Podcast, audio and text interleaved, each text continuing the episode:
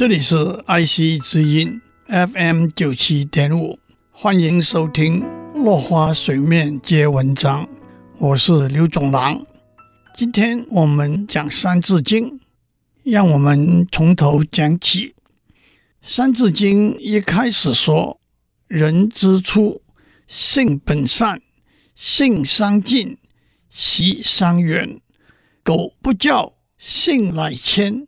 教之道，贵以专。”《三字经》一开始就说：“人之初，性本善。”有人会问，是不是《三字经》开宗明义、斩钉截铁地采纳了“人性本善”的说法呢？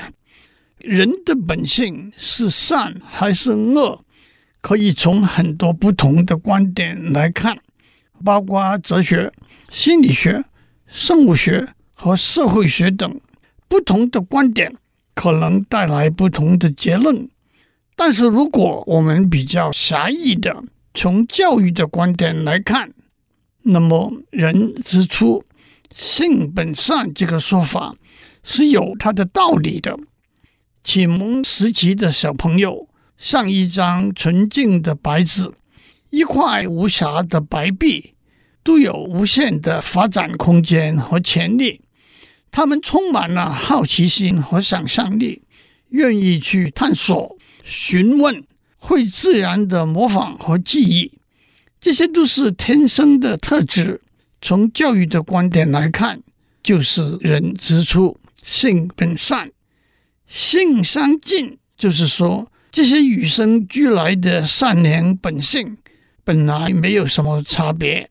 习相远，就是说因为后天不同的学习影响，他们的学问、能力、性格。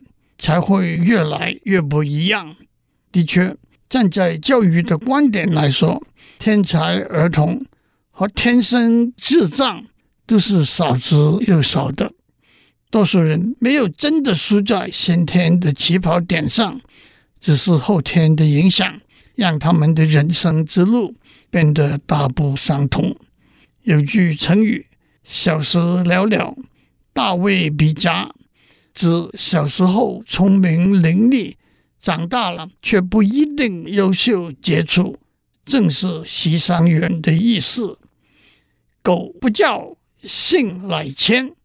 假如小孩不加以教育，原来善良的本性就改变了。这两句可以说是强调前面习相远那一句，特别是在目前升学挂帅的教育环境里头。考试变成了目的，教育只不过是过程，因此求知的欲望被压抑了，求解的习惯没有养成，创新的能力得不到培养，学识上存疑的性格更是变成巨大的禁忌，甚至被视为离经叛道，更凸显了教育对本性的影响。教之道，贵以专。专有几个层次的解释，在态度上，专是专心一致，心无旁骛；在意义上，专是专精深入，而不是广泛浮夸，不是样样会却样样都不精；在实践上，专是专注一贯，持久不移，有始有终，而不是蜻蜓点水。见异思迁。今天我们讲到这里，我们下次再见。